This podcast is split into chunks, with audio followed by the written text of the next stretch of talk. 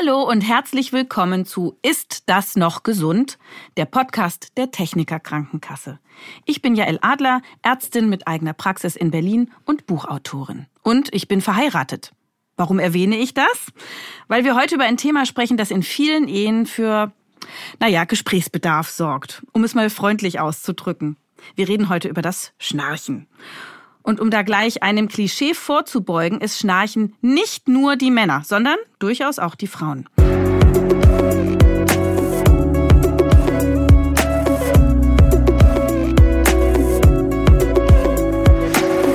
Wir haben auch heute eine ehemalige Schnarchpatientin hier im Studio, die uns gleich von ihrer Geschichte erzählen wird. Bei uns ist Frau Sander. Hallo. Hallo und guten Tag. Danke, dass Sie da sind und über sich erzählen und Ihre Geschichte. Und wir haben natürlich auch einen Experten da. Dr. Harald Müller-Pawlowski. Er hat nicht nur eine eigene Praxis für Pneumologie, also Lungenheilkunde in Berlin, er leitet auch ein eigenes Schlaflabor und er forscht. Herr Dr. Müller-Pawlowski, danke, dass du da bist. Ich werde dich nämlich jetzt Harald nennen, weil wir uns viele Jahre kennen als Kollegen in Berlin und ich dich auch als Freund in meinem Leben habe. Ja, guten Tag. Freue ich mich auch. Danke, dass du da bist.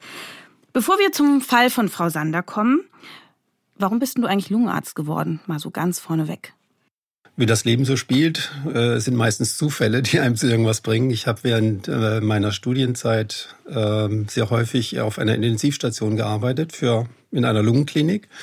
Und das hat dann dazu geführt, dass ich, ohne dass ich mich jemals irgendwo beworben habe, sofort äh, dort einen Job gekriegt habe als Assistenzarzt. Und das habe ich dann auch dankend angenommen. Und was hat die Lunge mit dem Schlaf zu tun? Primär erstmal überhaupt nichts, äh, sondern es äh, hat was mit schlafbezogenen Atmungsstörungen in aller äh, Regel zu tun. Und das ist dann schon wieder ein Problem, was sich die Pneumologen zu eigen gemacht haben. Atmung gehört zur Lunge und damit ist das auch ein Thema für die Pneumologen geworden. Und ähm, das ganze Thema läuft ja schon seit vielen Jahren und ich äh, darf mich glücklich schätzen, dass ich einer der ersten in Berlin war, dass ich mit diesem Thema befassen durfte. Und auch das war wiederum ein Zufall. Die Schlafapnoe ist äh, modern geworden. Schlafapnoe? Die? Die, die Erkrankung, wo es sich um Atempausen im Schlaf handelt und die dann auch zu Folgeerkrankungen führen können. Und in der Klinik, in der ich gearbeitet habe, sollte ein Schlaflabor etabliert werden. Und äh, ich war der Einzige, der sich dafür interessiert hat, das aufzubauen. Und äh, das war, glaube ich, äh, sehr angenehm für mich und auch für meine weitere äh, berufliche Laufbahn, weil ich dann sehr viel in der Welt rumgekommen bin und äh, in sehr vielen unterschiedlichen Schlaflaboren hospitiert habe und dann das Schlaflabor in der Lungenklinik Heckeshorn damals noch etabliert habe. Es ist also nicht automatisch so, dass wenn man schnarcht, dass man gleich zum nächsten Lungenarzt geht, sondern das muss schon eine zusätzliche Spezialisierung sein. Die meisten Schnarcher, die gehen zunächst zum Hals-Nasen-Ohrenarzt. Schnarchen hat was mit Nase, mit Rachen, mit Gaumensegel, mit Zäpfchen zu tun, mit Mandeln in erster Linie und deshalb sind die HNO-Ärzte häufig die ersten Ansprechpartner. Und erst wenn das Problem ein größeres wird, also wenn dann Symptome am Tage auftreten wie Schläfrigkeit, Müdigkeit, Sekundenschlaf vielleicht sogar, oder die Entwicklung eines Bluthochdrucks äh, entsteht und wenn vor allem dieser Bluthochdruck nachts eher zunimmt oder schlechter wird als am Tage, dann kommt meist erst der Lungenarzt oder der Schlafmediziner ins Spiel.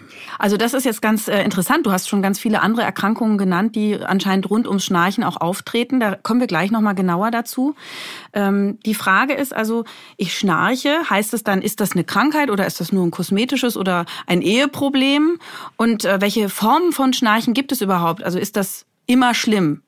Schnarchen ist erstmal nur ein Geräuschphänomen. Und wenn es ein sogenanntes habituelles Schnarchen ist. Was also, ist das habituell? Ja, man schnarcht einfach so vor sich hin, ohne dass es irgendwelche äh, weiteren Auswirkungen äh, hat und ohne dass es äh, zu einer Krankheit führt. Mhm. Das heißt, ähm, es kommt einfach im Schlaf da, durch das Zurückfallen der Zunge, häufig in Rückenlage natürlich, mhm. zu einer Engstellung im äh, Schlundbereich und dann äh, reicht es aus, dass der Unterdruck, den man bei der Einatmung erzeugt, äh, das System äh, noch enger macht und dann vibrieren die Weichteile, vor allem das Gaumensegel äh, gehört dazu, aber es können auch die die Mandeln sein oder der Zungengrund, die vibrieren. Und das macht dann dieses unangenehme Geräusch. Also quasi wie ein Musikinstrument, nur nicht in so hübsch. So könnte man es vielleicht auch ausdrücken. Und es gibt durchaus auch Paare, wo äh, die, der eine Partner wach wird, wenn der andere aufhört zu schnarchen, weil die sich dran gewöhnt haben. So wie viele Menschen, die zum Beispiel an einer äh, S-Bahn wohnen. Wenn da eine S-Bahn mal ausfällt nachts, dann werden die wach und denken, jetzt stimmt irgendwas nicht. Das mhm. gibt's natürlich auch, aber häufig ist es tatsächlich so, dass das Schnarchen ein soziales Problem darstellt. Mhm. Und äh, abgesehen jetzt vom nur Geräusch und vom sozialen Problem und dass der Schlaf irgendwie gestört ist, was gibt's sonst für Formen? Du hast jetzt das habituelle Schnarchen uns erklärt. Ja, es gibt das obstruktive Schnarchen, es gibt den sogenannten Heavy Snorer. Was ist obstruktiv? Ja, das heißt, dass der Engpass im Schlundbereich in der Regel noch mal deutlich äh, zunimmt und das führt dann schon dazu, dass die Atemanstrengungen größer werden. Das heißt, man muss mehr Kraft aufwenden, um tatsächlich Luft durch diesen Engpass in seine Lungen zu bekommen und das ist dann schon ein äh, Zustand in der Regel, wo ähm, auch der Schlaf gestört ist, wo man nicht mehr ganz so ausgeruht ist und wo auch äh, durchaus schon ein Bluthochdruck in der Nacht entstehen kann. Vor lauter Stress, oder? Vor lauter Stress, völlig richtig. Äh, wenn wir nicht richtig äh, schlafen, wenn wir nicht richtig atmen vor allem und wenn es zu Schwankungen in der Sauerstoffsättigung kommt, dann wird das in der Regel dadurch reguliert, dass äh, vermehrt Adrenalin ausgeschüttet wird. Mhm. Wir, also unser Stress- und Fluchthormon. Stresshormon, genau. Mhm. Und das wiederum führt dann dazu, dass der Blutdruck ansteigt, das führt dazu, dass die Herzfrequenz ansteigt, aber das führt eben auch dazu, dass der Tonus, der Spannungszustand der Muskulatur zunimmt. Und das wiederum führt dazu, dass der Muskelschlauch, das ist ja letztendlich ein Muskelschlauch, den wir da im Schlundbereich haben, dass der tonisiert wird und dann wird das Schnarchen etwas besser oder weniger. Also wenn praktisch die Atemwege trainiert werden durchs Schnarchen, dann wird Schnarchen wieder besser oder habe ich das falsch verstanden? Nein, durch, den, durch die Ausschüttung von Adrenalin kommt es zu einer Zunahme des Spannungszustandes in der Muskulatur und dann wird es kurzzeitig besser. Das Adrenalin ist aber natürlich keine, kein Hormon, was eine sehr lange Halbwertszeit hat. Es wird relativ schnell wieder abgebaut und äh, dann nimmt das Schnarchen wieder zu oder die Atempausen nehmen wieder zu und dann kommt der nächste Ausstoß und die nächste Ausschüttung von Adrenalin. Ist das denn schlimm, wenn wir nachts einen hohen Blutdruck haben? Das ist durchaus schlimm. Äh, in der Regel sollten wir nachts eine deutliche Absenkung unseres Blutdrucks haben. Wir wollen uns ja nachts erholen. Und der Schlaf äh, ist dafür da, dass wir den nächsten Tag wieder gut überstehen. Das führt, soll dazu beitragen, dass wir ähm, das Herz-Kreislauf-System runterfahren. Das äh, soll dazu führen, dass wir ähm, unseren Spannungszustand in den gesamten Herz-Kreislauf-System herunterfahren, dass der Blutdruck abfällt, dass wir uns erholen können. Ähm, wenn das nicht passiert, dann äh, haben wir längerfristig eben ein Problem und das betrifft fast alle Herz-Kreislauf-Erkrankungen, die wir kennen. Das heißt, die Folge kann sein Schlaganfall, Herzinfarkt, Herzrhythmusstörung? Ja, genau, das ist äh, so also kann man es so, so, so kann man es eigentlich sagen. Ja, das ist natürlich wieder eine Sache, die äh, erst später entsteht, wenn äh, eine echte Schlafapnoe aufgetreten ist und wenn wir dann 20, 30, 40, 50 Atempausen pro Stunde haben. Das ist jetzt die dritte Kategorie. Also das, wir werden vom schweren Schnarcher, vom Heavy Snorer, wie du gesagt ja. hast, dann zu jemandem, der dann auch Atemaussetzer zwangsläufig bekommt? Nicht zwangsläufig, das ist äh, abhängig zum Beispiel von der Gewichtsentwicklung. Wenn jetzt jemand, äh, was ja so typischerweise ist, in so einem Alter von 50 Jahren bei Männern, dass das Gewicht zunimmt äh, und die Fettverteilung eine andere wird, dann wird aus dem Heavy Snorer häufig eine, ein Patient mit einer Schlafapnoe. Mhm. Und dann entwickeln sich diese Dinge. Sowas gibt es natürlich auch bei jüngeren Menschen, häufiger tatsächlich bei deutlich übergewichtigen.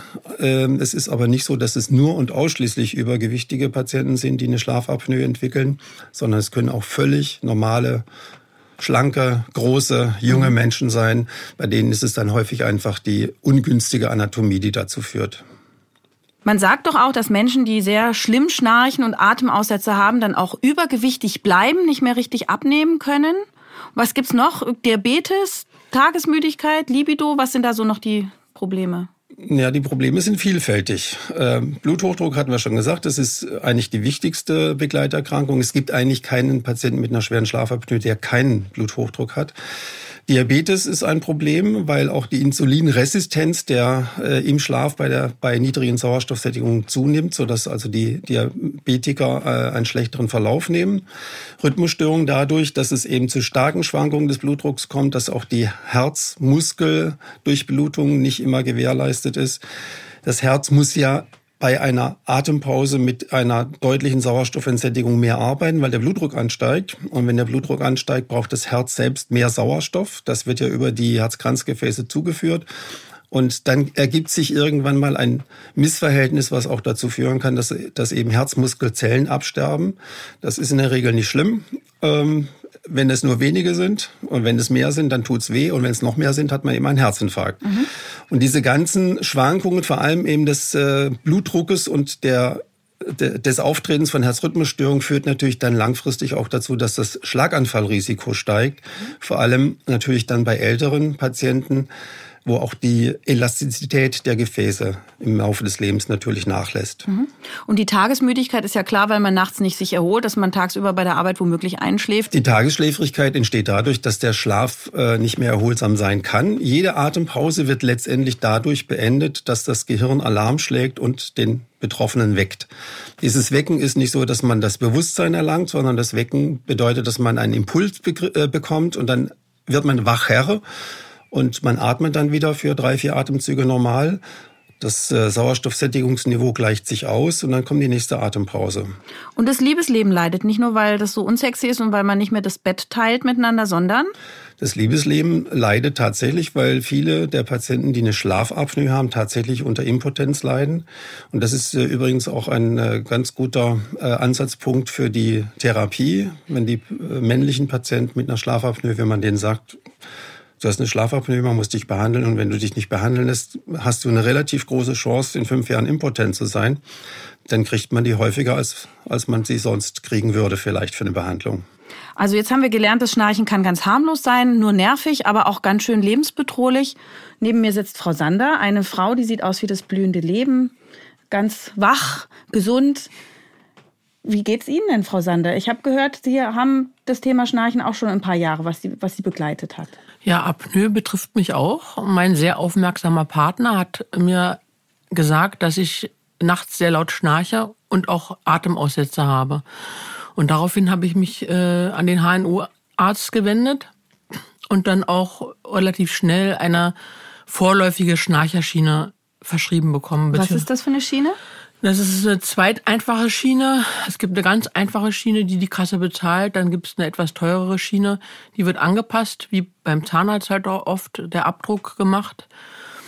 Äh, und damit habe ich zwei Jahre sehr gut gelebt und die haben Sie sich auf die Zähne geklickt und dann ist Ihr Unterkiefer nach ist wie vorne? Eine, wie eine Spange einlegen. Man kann auch den Mund öffnen, also das behindert eigentlich nicht, außer großes Gehen ist nicht so möglich. Und äh, mein Freund hat bestätigt, dass ich eigentlich fast gar nicht mehr geschnarcht habe. Und ich war auch ausgeschlafener, ausgeruhter und konnte bis auf den Toilettengang fast durchschlafen. Mhm. Die nennt man ja Unterkiefer-Protrusionsschienen. Die, mhm. die Schienen, die so wie Knirschschienen den Unterkiefer im Schlaf daran hindern, nach hinten zurückzufallen und damit auch die Zunge bleibt vorne, weil die am Unterkiefer hängt. Ne? Und dadurch ist dann der Atemweg frei. Ist das richtig? Nein, nicht ganz, weil die Knirscherschiene ist eine Schiene, die nur den Unter- oder Oberkiefer äh, beinhaltet. Das heißt, da ist kein Vorschub äh, machbar, sondern mhm. es geht wirklich nur um den Schutz der Zähne mhm. bei den Menschen, die knirschen, die einen Bruxismus haben. Bei der Unterkieferprotrusionsschiene ist es so, dass der Unterkiefer, der ist ja flexibel, den kann man nach vorne ziehen und vorne halten und dafür sind diese Schienen vorhanden und die bestehen eben aus zwei Teilen, aus dem Ober- und einem Unterkieferanteil. Mhm. Und sowas haben Sie gehabt und das hat Ihnen zwei Jahre geholfen? Ja, ich habe leider ein bisschen oft gegähnt damit. Da ist sie mir nach zwei Jahren auseinandergegangen, auseinandergebrochen. Jetzt bemühe ich mich wieder um eine neue. Und ähm, ja, ich kann jedem nur raten, sich darum zu bemühen, weil es ist ruhiger geworden nachts. Mhm. Und äh, vielleicht kann ich die kleine Geschichte auch erzählen. Ich hatte einen Ex-Freund vor zehn Jahren, der hat sehr, sehr stark geschnarcht. Das äh, hat meine Gesundheit nachher später auch betroffen. Dann konnte ich nicht mehr schlafen und bin auch sehr krank geworden. Und äh, dieser Mann hat also tatsächlich auch einen Schlaganfall erlitten jetzt letztes Jahr. Sie haben gesagt, Sie sind krank geworden. Was, was war da passiert? Naja, ich habe äh, erhebliche Schlafstörungen bekommen. Also da wir auch die Betten nicht trennen wollten. Also man ist ja da sehr unvernünftig. Ähm, habe ich dann selber an Schlafstörungen gelitten. Das Dumme, ich war ja auch nicht aufgeklärt. Mhm. Wir haben das so hingenommen, zwei Jahre, und ich bin so krank geworden dadurch. Okay, googeln, man kommt auf komische Seiten, aber wir sind nicht auf die richtigen Informationen, zu den richtigen Informationen gekommen. Ne? Also Was haben Sie denn eingegeben bei Google? Schnarchen. Na, dann gibt's dann die Schnarchklammer und Schnarchpflaster und was es alles gibt. Ja, aber eben so käufliche Sachen, ne? Ja, da gibt's ja wirklich einen Markt, der ist wahnsinnig. Ne? Ja, ja. Ja, also zum Beispiel, was kann man da so an Gadgets erwerben? Ja, alles Mögliche. Man kann sich äh, Nasenpflaster holen. Man kann, was die Sportler mal eine Zeit lang getragen haben, wo, wo äh, Ja. außen so ein, äh, so, so Richtig, ein, eine so ein Klammer. äh, Klammer Mhm. die die Nasenflügel offen, offen hält oder die man in die Nase reinschiebt, wo die Nasenflügel offen gehalten werden. Damit man mehr Luft in die Nase bekommt. Ja. Ja, aber das ist bei manchen Menschen tatsächlich wirklich äh, vernünftig. Ähm, das kann man immer ganz gut ausprobieren, wenn man jetzt einen Patienten vor sich hat und sagt, atmen Sie mal bitte schnell durch die Nase ein.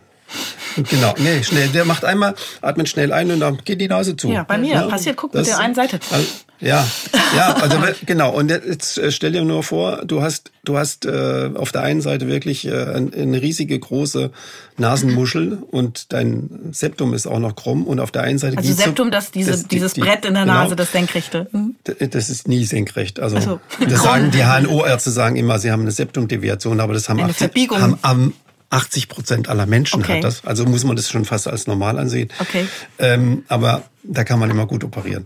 Ähm, Oh nee. Das ist ja die Frage jetzt. Äh, Darüber haben wir noch gar nicht nein, gesprochen. nee, nee, aber äh, müssen wir gleich nee, machen. n- ja genau. Und wenn solche Patienten ähm, nur noch über ein Nasenloch atmen, und das ist auch noch relativ eng. Das heißt, die atmen ein und die verschließen durch das Einatmen ihre Nase. Mhm.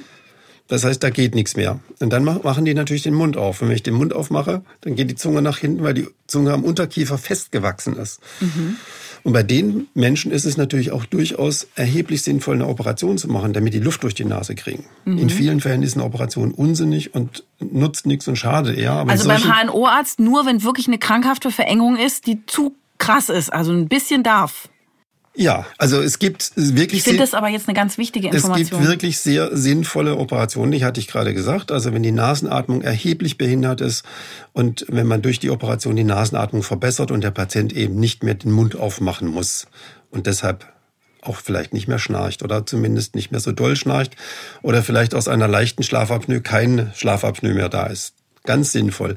Oder wenn jemand extrem große Mandeln hat. Es gibt ja Menschen, denen guckt man in den Hals und da sieht man nichts außer Mandeln. Die Ja. sind so groß, dass die sich sogar berühren. Die kann man ja auch im Spiegel mal selber gucken. Ne? Man macht mal ah und guckt dann so mit ein bisschen Lamp Taschenlampe rein und dann baumeln da entweder so große Boller, die sich vielleicht sogar küssen, dann nennt Genau, man sie sich küssende, küssende Mandeln oder sie sind so ganz klein rechts und Genau. links im Rachen, im Richtig. Schlund, bevor es Und wenn- dunkel wird. Genau. Und wenn jemand so riesige Mandeln hat, dann ist es natürlich auch durchaus sinnvoll, das operativ zu machen.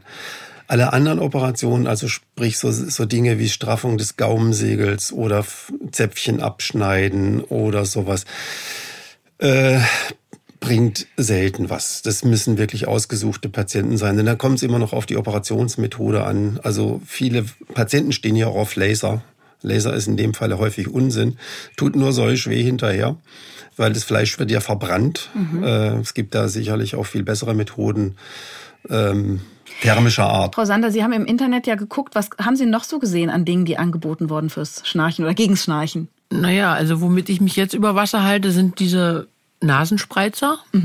Und dann habe ich mich äh, auf so einen komischen Ring der Akupunkturpunkte berührt, eingelassen. Aber wie gesagt, ich bin jetzt in Behandlung und bin ganz optimistisch, äh, dass ich da auf dem richtigen Weg bin. Ich habe auch mal gegoogelt und da habe ich gesehen, da gibt es auch so eine Art ähm, Unterkiefer an den Kopf rauf Strapse, also wie so Gummibänder, die den Unterkiefer im Schlaf hochhalten.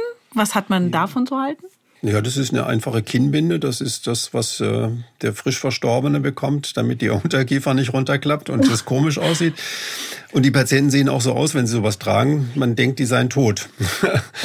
ähm, kann aber tatsächlich was helfen bei den Patienten, die einfach im Schlaf durch Nachlassen des äh, Muskeltonus, den, den, bei denen der Mund einfach aufklappt und dann die Mundatmung einsetzt. Es gibt ja auch, habe ich von Patienten gehört, die bestellen sich im Internet auch solche Schienen, aber zum selber machen, Boil and Bite, die kochen die irgendwie und dann weicht es an und dann trocknet es. Was ist das?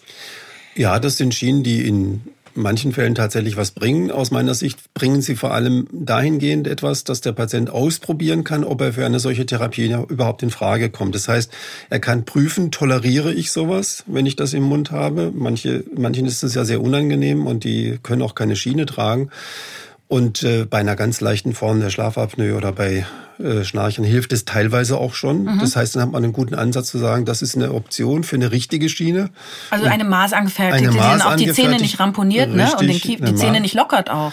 Ja, das ist ja ohnehin ein Problem, dass äh, Schienen, die nicht richtig sitzen, auch natürlich die Zähne schädigen können. Und mhm. deshalb sollte dann ein Profi ran, also sprich ein Zahnarzt, der sich mit der Thematik auskennt oder ein Kieferorthopäde. Genau, da gibt es auch die Deutsche Gesellschaft für Zahnärztliche Schlafmedizin. Da gibt es zertifizierte Zahnärzte, die diese Schienen anpassen, die Richtig. diese Spezialausbildung genau. haben da sollte man sich auf jeden Fall hinwenden, wenn man eine professionelle Schiene haben will. Mhm. Und das, was Sie da so machen, muss Wie ich Frau Sander? fragen. Frau Sander ist auch, glaube ich, aus meiner Sicht nicht ganz optimal.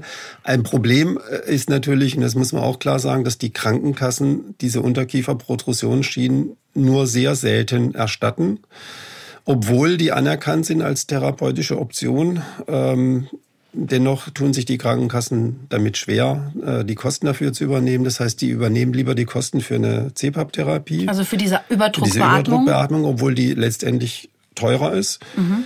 Ähm, und ist mir nicht ersichtlich und ist für mich nicht nachvollziehbar, warum nicht bei dem Patienten, wo es auch wirklich hilft, wo man das auch vielleicht überprüft hat, dass äh, die Kosten für eine solche Schiene nicht getragen werden. Mhm.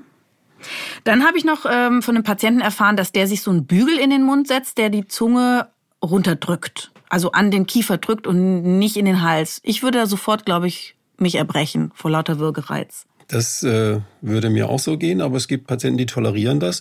Das ist übrigens eine Methode, die auch bei ausgesuchten Patienten durchaus erfolgreich sein kann. Das sind nämlich genau die Patienten, diese Zungenschnarcher oder die den großen äh, hyperplastischen Zungengrund haben, wo man mittels dieses äh, flexiblen Teils den Zungengrund stabilisiert und nach vorne drückt. Und äh, es gibt einige Patienten, die kommen damit ganz gut klar und bei denen hilft das auch. Aber äh, für mich würde das definitiv auch nicht in Frage kommen. Also wie ist das jetzt, Frau Sander? Kam dann zu dir in die Sprechstunde oder auch andere Patienten mit dem Thema, äh, ich schnarche. Was macht man da als Arzt? Dann macht man eigentlich äh, die übliche Diagnostik und das Entscheidende oder die wichtigste, der wichtigste diagnostische Schritt ist, dass man eine nächtliche Untersuchung macht, eine sogenannte Polygraphie wo man eben äh, die wichtigsten Parameter wie äh, den Atemstrom, die Sauerstoffsättigung, die Körperlage, ähm, die ähm, Herzfrequenz aufzeichnet und daraus ein Bild bekommt, handelt es sich nur um Schnarchen, handelt es sich um eine leichte, eine mittelschwere, wahrscheinlich schwere Schlafapnoe. Und je nachdem, was dann dabei rausgekommen ist bei dieser Untersuchung, werden dann weitere Schritte eingeleitet. Das kann dann eben sein, dass man ins Schlaflabor gehen muss. Es kann auch sein, dass man durch die Polygraphie, durch die Voruntersuchung schon so eine klare Diagnose hat, dass man direkt eine Therapie einleiten kann, zum Beispiel eine Überdrucktherapie. Was ist ähm, das?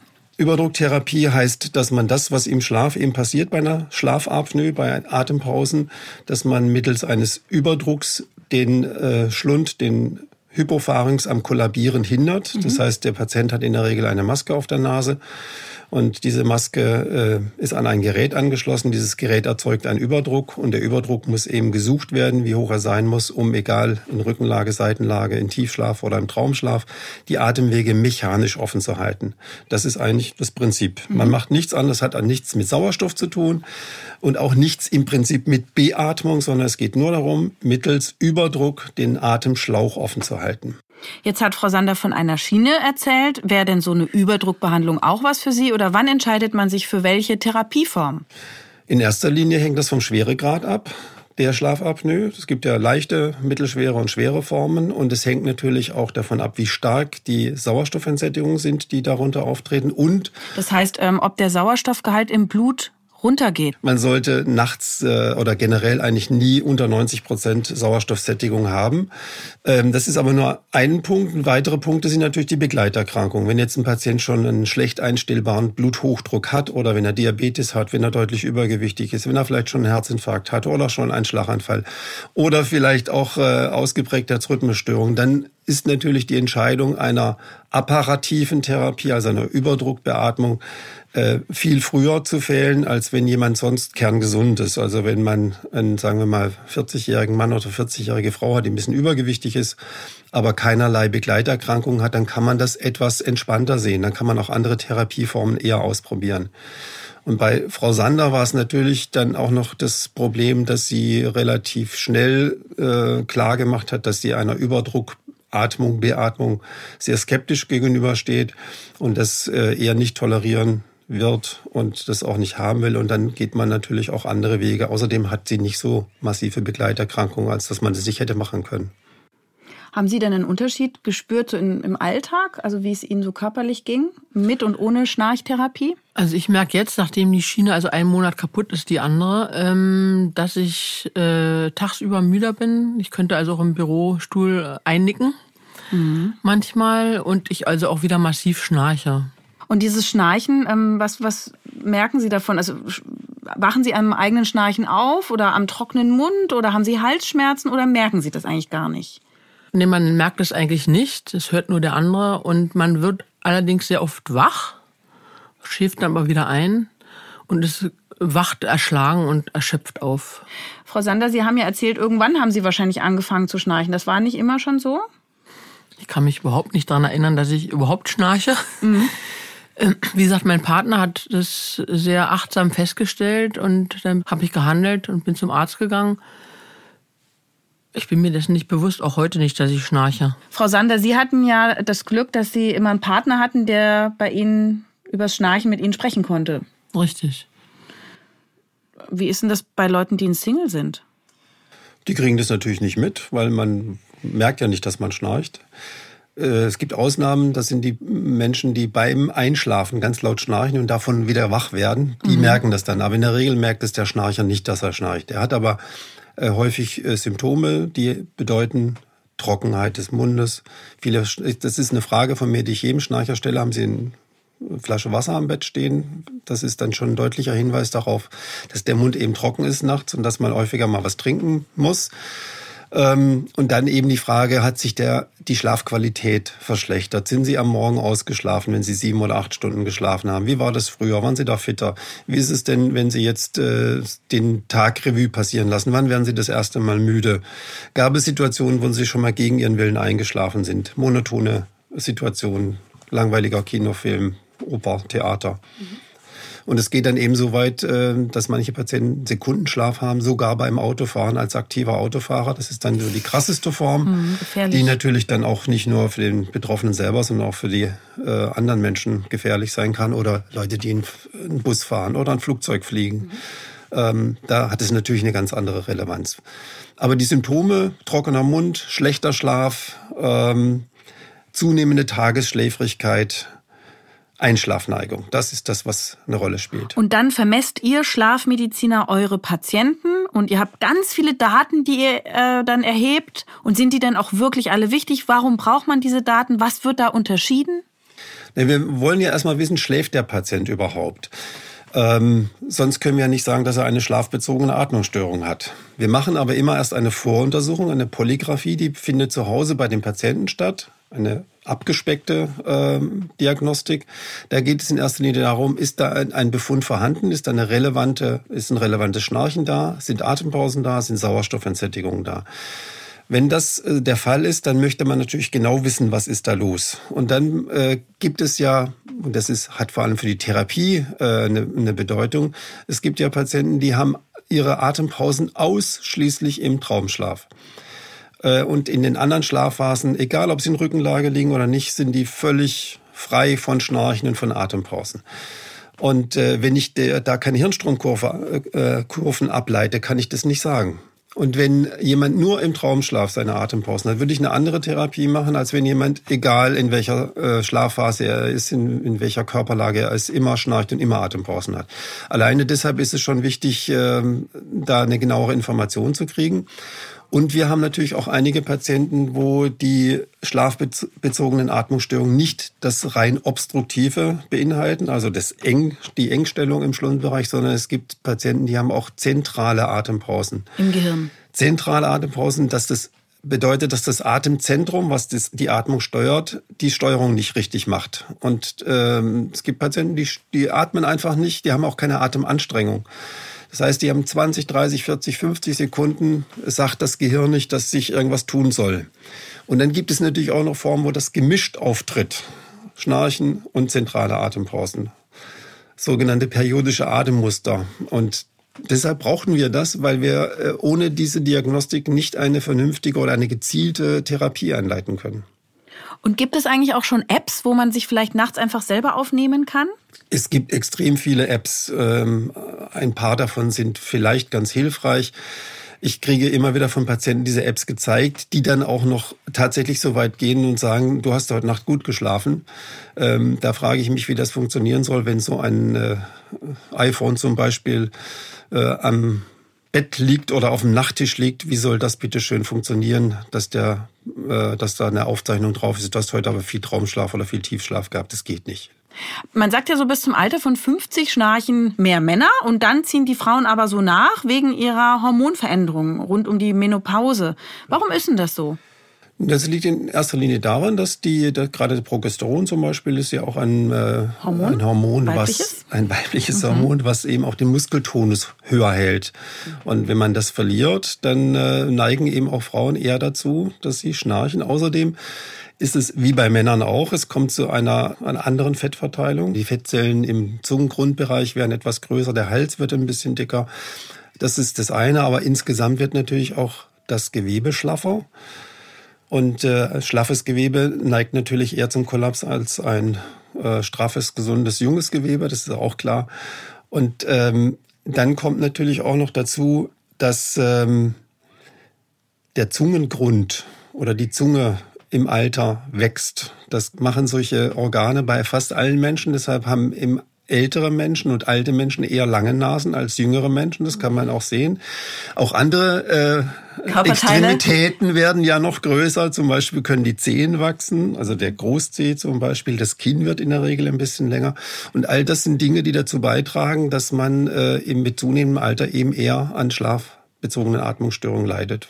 Gibt es denn einen Sinn von der Evolution, dass es das Schnarchen gibt? So von wegen nachts die Tiere vertreiben, wenn man am Lagerfeuer schläft? Ja, das ist, äh, wird immer wieder kolportiert. Ich weiß nicht, ob das so, so war, ob ein Löwe sich davon äh, abhalten ließ, äh, wenn irgendwelche schnarchenden Menschen in der Höhle gelegen haben. Vielleicht war es auch umgekehrt. Der hat vielleicht nur darauf gewartet, dass er irgendwo einen Schnarcher hört und wusste, da ist leichte Beute. Also ich war nicht dabei, ich kann es Ihnen nicht sagen. Das Opferschnarchen. ja. Frau Sander hat ja jetzt was Wichtiges gesagt. Sie hat gegoogelt und dann hat sie festgestellt, hm, es hilft ihr nicht so weiter. Sie war ganz ratlos. Wenn man als Patient schnarcht, habe ich jetzt verstanden, es kann äh, der Internist äh, wichtig sein, es kann der Zahnarzt wichtig sein, es kann der HNO-Arzt äh, wichtig sein äh, beim Weiterhelfen. Also an wen wende ich mich? An den Hausarzt oder also woher weiß ich denn als Patient, was bei mir das Problem beim Schnarchen ist? Ja, genau. Das ist das Problem, vor dem die Patienten stehen, weil es eben äh, verschiedene Anlaufstellen gibt und diese Anlaufstellen haben häufig keinen Kontakt zueinander. Das heißt, der Patient geht dann zum Beispiel zum HNO-Arzt, lässt sich dort beraten und vielleicht auch behandeln. Dann merkt er, das hat aber jetzt gar nicht so richtig was gebracht und dann sucht er weiter und dann hat er zwar vielleicht noch einen Kardiologen, weil er einen Bluthochdruck hat und dann sagt der Kardiologe, dann sollten wir vielleicht ja doch mal gucken, was da so nachts im Schlaf abgeht und dann kriegt er vielleicht eine nächtliche Untersuchung, dann stellt sich heraus, dass es doch eine Schlafapnoe ist. Dann geht er zum Lungenarzt und dann wird dort die weitere Diagnostik und Therapie gemacht. Es wäre natürlich schön und sinnvoll für die Patienten äh, natürlich auch äh, eine äh, viel bessere Betreuung, wenn sie nicht drei oder vier Anlaufstellen hätten, zwischen denen ja immer drei bis vier Monate liegen, ja. muss man ja sagen. Man kriegt ja auch nicht immer gleich einen Termin. Ähm, wenn man an eine Stelle kommen würde, wo die drei oder vier Fachrichtungen das in einer relativ kurzer Zeit äh, klar machen, was da los ist und dann auch die entsprechende Behandlung einleiten. Das, davon sind wir aber weit entfernt. Ja, schade. Also das kennt man ja aus der Krebsmedizin. Da gibt's ja immer Tumorkonferenzen, wo alle Fachdisziplinen zusammenkommen und beraten, was ist das Beste für den Patienten. Sowas wäre für die Schnarch- und Schlafmedizin also demnach auch ganz sinnvoll. Also wenn man interdisziplinär mit seinen Kollegen den Patientenfall bespricht. Das wäre durchaus sinnvoll, würde natürlich wahrscheinlich den Rahmen sprengen, weil wir einfach eine Volkskrankheit hier vor uns haben. Mhm. Wir haben ja äh, bei den Männern, würde ich sagen, fast zehn Prozent, die im über 40 sind, die schlafbezogene Atmungsstörungen haben. Bei Frauen ist es die Hälfte vielleicht. Mhm nähert sich mit zunehmendem Alter immer weiter an. Aber muss man sich mal überlegen, wie viele Menschen davon betroffen sind. Das sind ja Millionen. Ja. Da ist es wirklich relativ schwierig, ähm, für solche Patienten immer sowas wie eine Tumorkonferenz oder eine mhm. Schlafapnoe-Konferenz einzuberufen. Aber bei schweren Fällen sollte man das auf jeden Fall tun. Mhm. Also sprich, der komplizierte Patient mit vielen Begleiterkrankungen, mhm. ähm, mit vielleicht schon erfolgtem Schlaganfall oder mit Herzinfarkt mhm. und einer schweren Schlafapnoe. Da macht es durchaus Sinn. Und äh, das sollte das auch aus meiner Sicht äh, etabliert werden. Ich selber war schon auf Kongressen, wo auch Neurologen sich zum Thema Schlaf und Schnarchen geäußert haben. Wie oft kommt denn das vor, dass da im Gehirn was nicht in Ordnung ist? Das ist eigentlich relativ selten und häufig eine Folge ähm, der Schlafapnoe. Also sprich, ein Patient hat eine schwere Schlafapnoe und er hat einen äh, Schlaganfall erlitten. Danach sieht man dann eben auch äh, in den EEGs, die man ableitet, Störungen. Es können zum Beispiel auch Epilepsien auftreten, wenn ein Schlaganfall stattgefunden hat. Primär oder prinzipiell als Erstdiagnostik äh, ist eine neurologische Untersuchung wahrscheinlich äh, nicht erforderlich. In seltenen Fällen kann das durchaus Sinn machen. Mhm. Frau Sander, was wissen Sie über Prävention, Vorbeugung? Sie sind schlank, sehe ich schon. Also das ist auf jeden Fall nicht einer der Gründe. Ist denn überhaupt was für Sie zu tun? Kann man ihr noch einen Rat geben? Naja, klar, es gibt ein paar einfache Dinge, die man beachten sollte, wenn man schnarcht und wenn man eine Schlafapnoe hat. Das eine ist, dass man möglichst wenig Alkohol trinkt vom Schlafengehen, weil Alkohol einfach äh, auch zu einer Erschlaffung der Muskulatur führt und äh, auch zu einer Dämpfung des Atemantriebs führt. Und äh, das wiederum bedeutet auch, da kann man sich übrigens mal selber äh, fragen, wenn man jetzt, kommt ja so manchmal vor, 30 Jahre Geburtstagsfeier oder sowas ja. oder Silvester, dass man mal so richtig zulangt mit Alkohol. Und dann steht man am nächsten Tag auf, obwohl man zwölf Stunden geschlafen hat und man ist völlig fertig. Und man hat einen trockenen Mund und es geht einem richtig schlecht. Dann wird es normalerweise auf den Alkohol zurückgeführt. Kater. Kater. Das ist wahrscheinlich nur zu einem kleinen Teil richtig, weil Ach. man hat sich in dieser Nacht eine Schlafapnoe angetrunken. Oh. das heißt, die ähm, das ist die künstlich erzeugte Schlafapnoe. Und man hat die Symptome, die ein Patient jede Nacht hat. Das heißt, man ist morgens völlig kaputt, völlig gerädert, man kommt nicht äh, zu Potte, man hat Kopfschmerzen und der Tag ist eigentlich gelaufen. Und äh, so fühlen sich Patienten, die eine schwere Schlafapnoe haben. Da sich bei denen das aber langsam entwickelt, über viele Jahre, teilweise Jahrzehnte, haben die sich natürlich etwas dran gewöhnt und adaptiert an das ganze Problem, währenddem wir, die wir uns durch einen Alkoholrausch für eine Nacht angetan haben, uns noch nicht daran gewöhnt haben. Deshalb leiden wir etwas mehr. Mhm. Und jetzt noch das Thema Allergien. Viele Menschen haben Allergien und da hat man ja auch mal geschwollene Nasenschleimhäute. Ist das auch relevant? Ja, klar, wenn jemand äh, ein Schnarcher ist, nur bei offenem Mund und die Nase zu ist äh, durch eine Pollenallergie, dann äh, ist das natürlich ungünstig. Aber da gibt es ja durchaus diverse Möglichkeiten der Behandlung lokaler Art äh, mit Nasenschleimhaut abschwellenden Tropfen. Aber die ja nicht zu lang, gell? Sonst trocknet die Schleimhaut aus, dann kriegt man eine kranke Schleimhaut und dann kann die sogar eine Stinknase entwickeln, die chronisch wird. Ja. Oder sogar so sich so ausdünnen, dass die nicht mehr heilt. Also da muss man vorsichtig sein, ja, oder? da muss man aber ziemlich lange äh, solche Medikamente anwenden. Das ist was anderes, wenn man die rein Schleimhaut abschwellenden Medikamente benutzt, die ah. also dazu führen, dass sich die Blutgefäße in der Schleimhaut erheblich verengen und deshalb und deshalb die ähm, Schleimhautschwellung zurückgeht. Wenn man das sehr lange macht, dann wird die Schleimhaut zerstört. Aha. Aber bei den kortisonhaltigen ah. Nasensprays ist das nicht Aha. zu erwarten. Also genau, wir unterscheiden. Also kortisonhaltige Nasensprays sind relativ harmlos, obwohl ja viele Menschen Angst vor Kortison haben. Bei einer Allergie durchaus mal eine Weile machbar. Durchaus, ja. Während die abschwellenden Nasentropfen, die machen so eine starke Gefäßverengung, die sollte man nicht mehr als ein paar Tage verwenden, weil sonst kann die Schleimhaut Schaden nehmen und sich üble Gerüche auch ausbreiten, weil die falschen Bakterien die Nase chronisch besiedeln, also diese Stinknase kommen kann oder auch andere Nebenwirkungen. Ich würde das generell so machen, wenn ich äh, das Problem, wenn das Problem auftaucht, dann nehme ich einfach für zwei, drei Tage diese Nasenschleimhaut abschwellenden Tropfen und beginne aber gleichzeitig mit der Therapie mit einem Cortisonpräparat. Mhm.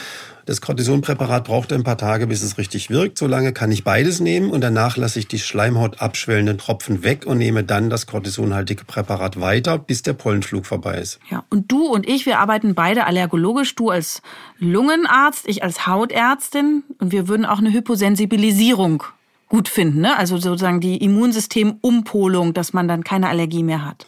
Das macht in vielen Fällen Sinn, nicht in allen. Ähm, man muss dem Patienten aufklären entsprechend. Man muss ihm über die Chancen und Risiken einer äh, spezifischen Immuntherapie, würde ich lieber sagen, ja, okay.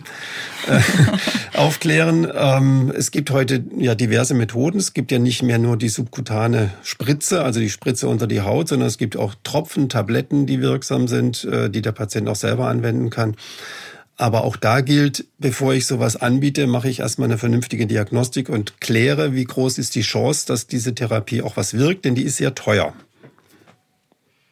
Wie ist es denn mit der Körperlage? Wie schlafen Sie denn, Frau Sander? Ich bin eigentlich ein Seitenschläfer. Aha.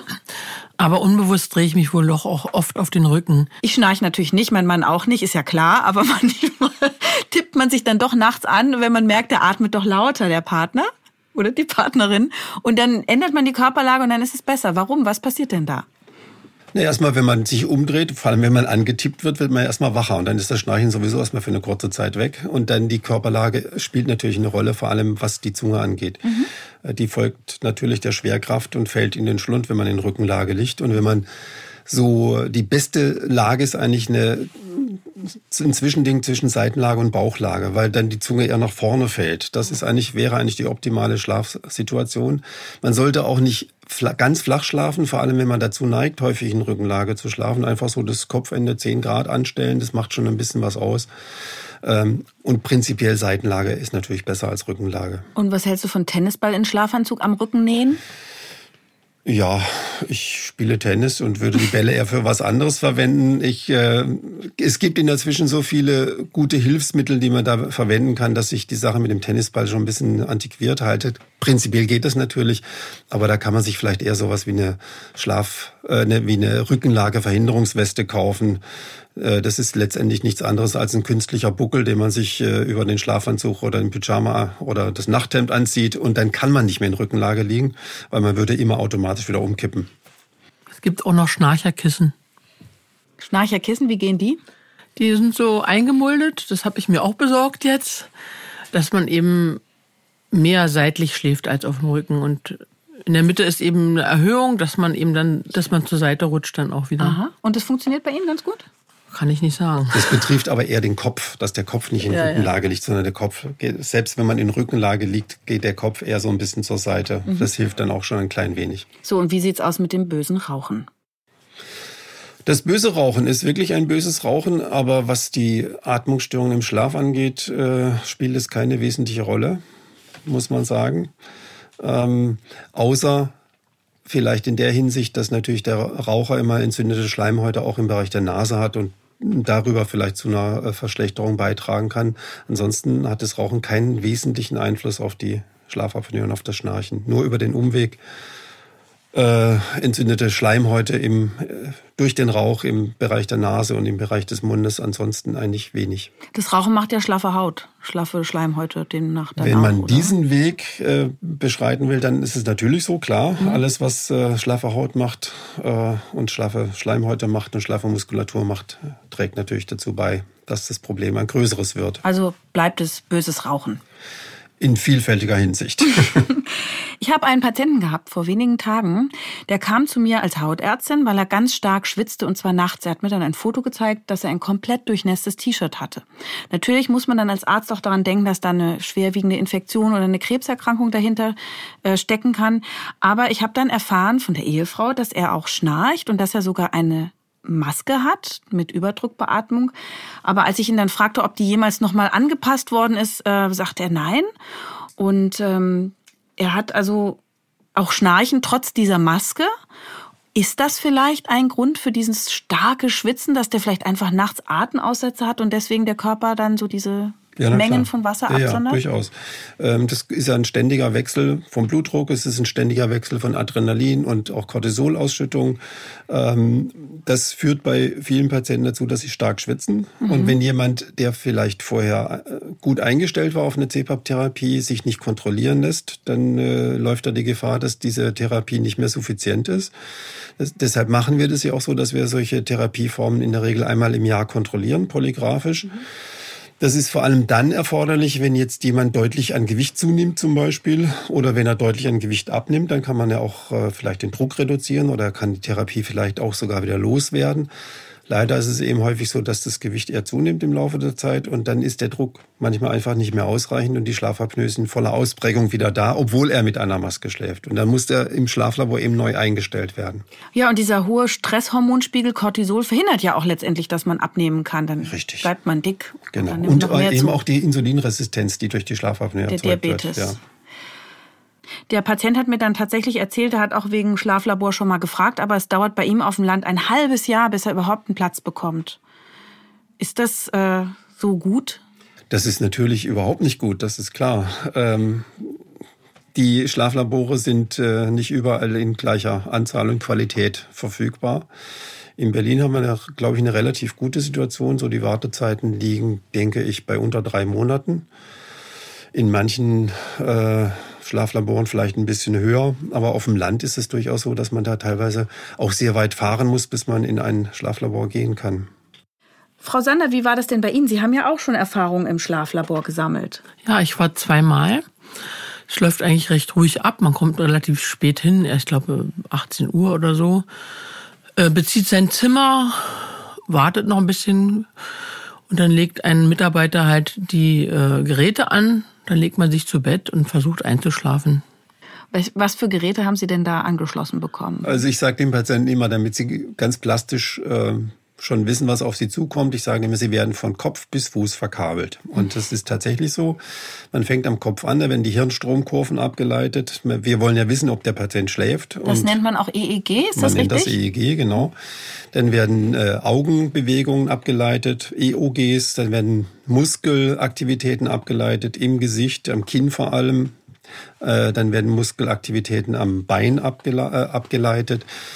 Äh, das vor allem deshalb, weil viele Patienten auch gleichzeitig so unruhige Beine haben im Schlaf. Da Restless Leg Restless Leg, ja, im, im, äh, im Schlaf heißt es dann periodische Beinbewegungen im Schlaf. Wenn man mhm. das am Tage hat, ist es ein Restless Leg Syndrom. Aha.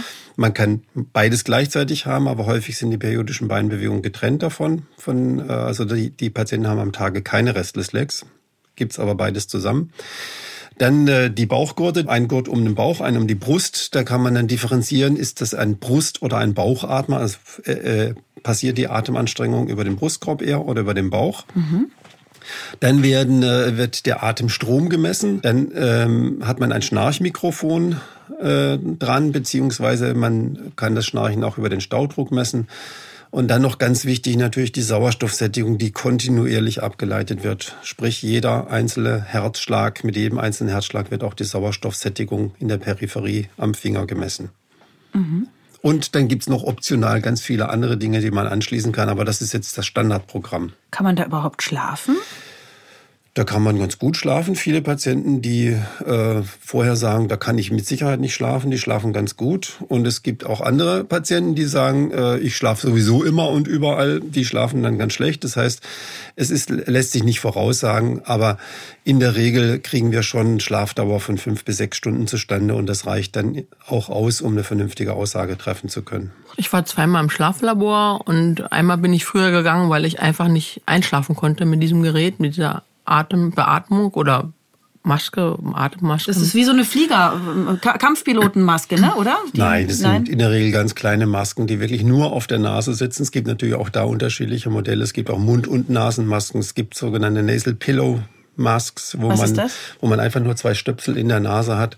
So die, wie die Stöpsel, die am äh, Stethoskop dran sind, mhm. die in der Nase drin sind und die dann über eine Bänderung über den Kopf laufen. Es gibt also wirklich diverse ähm, Maskentypen und Maskengrößen. Das war früher leider äh, ganz anders. Da musste man häufig noch individuelle Masken anfertigen lassen. Mhm. Aber inzwischen ist die Industrie da sehr äh, gut vorbereitet. Aber man muss immer mit so einem Kästchen äh, auch in Urlaub fahren, das dann brummt und die Luft ansaugt und da durchpustet, oder?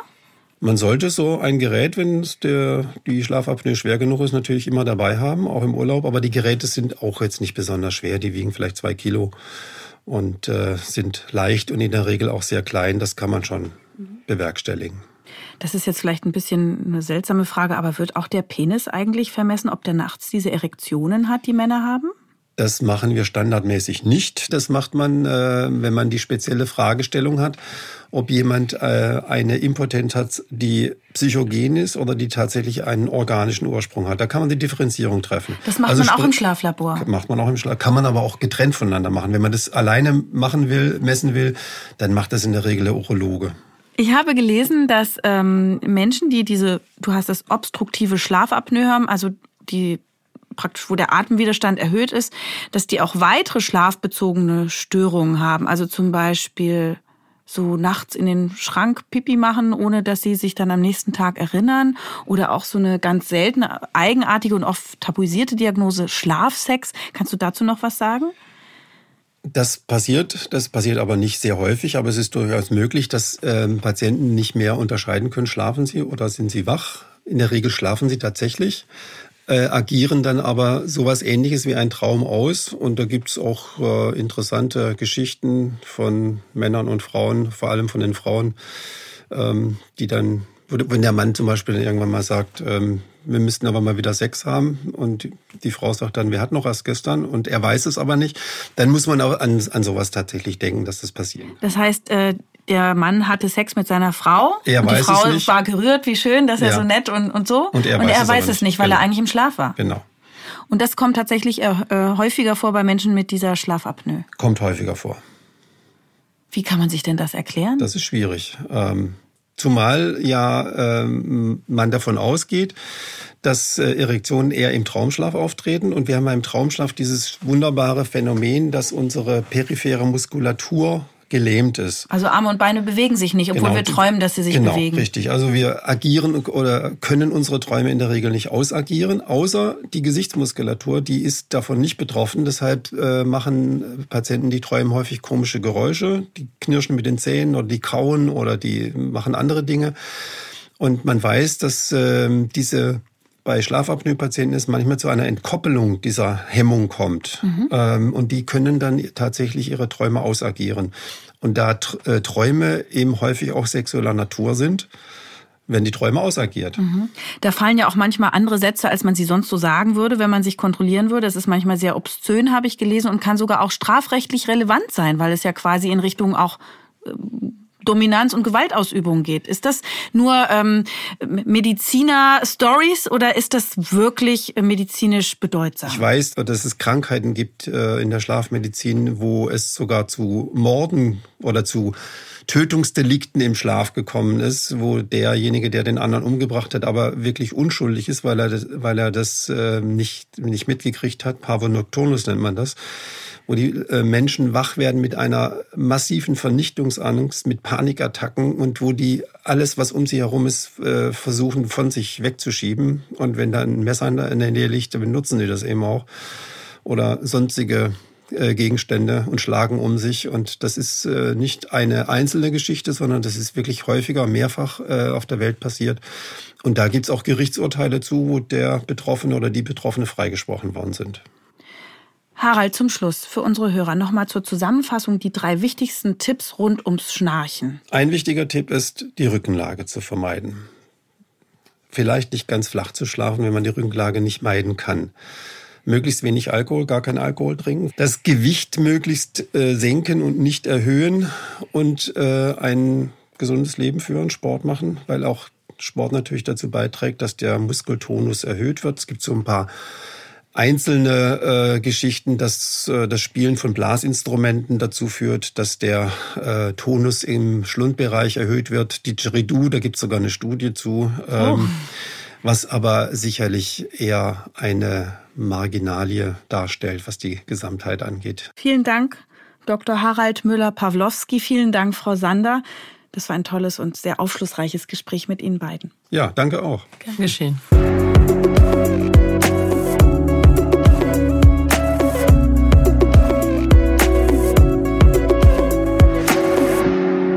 Das war Ist das noch gesund? Der Gesundheitspodcast der Techniker. Alle zwei Wochen bekommt ihr hier auf dem Podcast-Kanal eine neue Folge zu hören. Für die Neugierigen in Langform, für die Eiligen als kurze Wissensinfusion. Welche Themen wir als nächstes behandeln, erfahrt ihr im Newsletter der Techniker. Danke fürs Zuhören und bis zum nächsten Mal.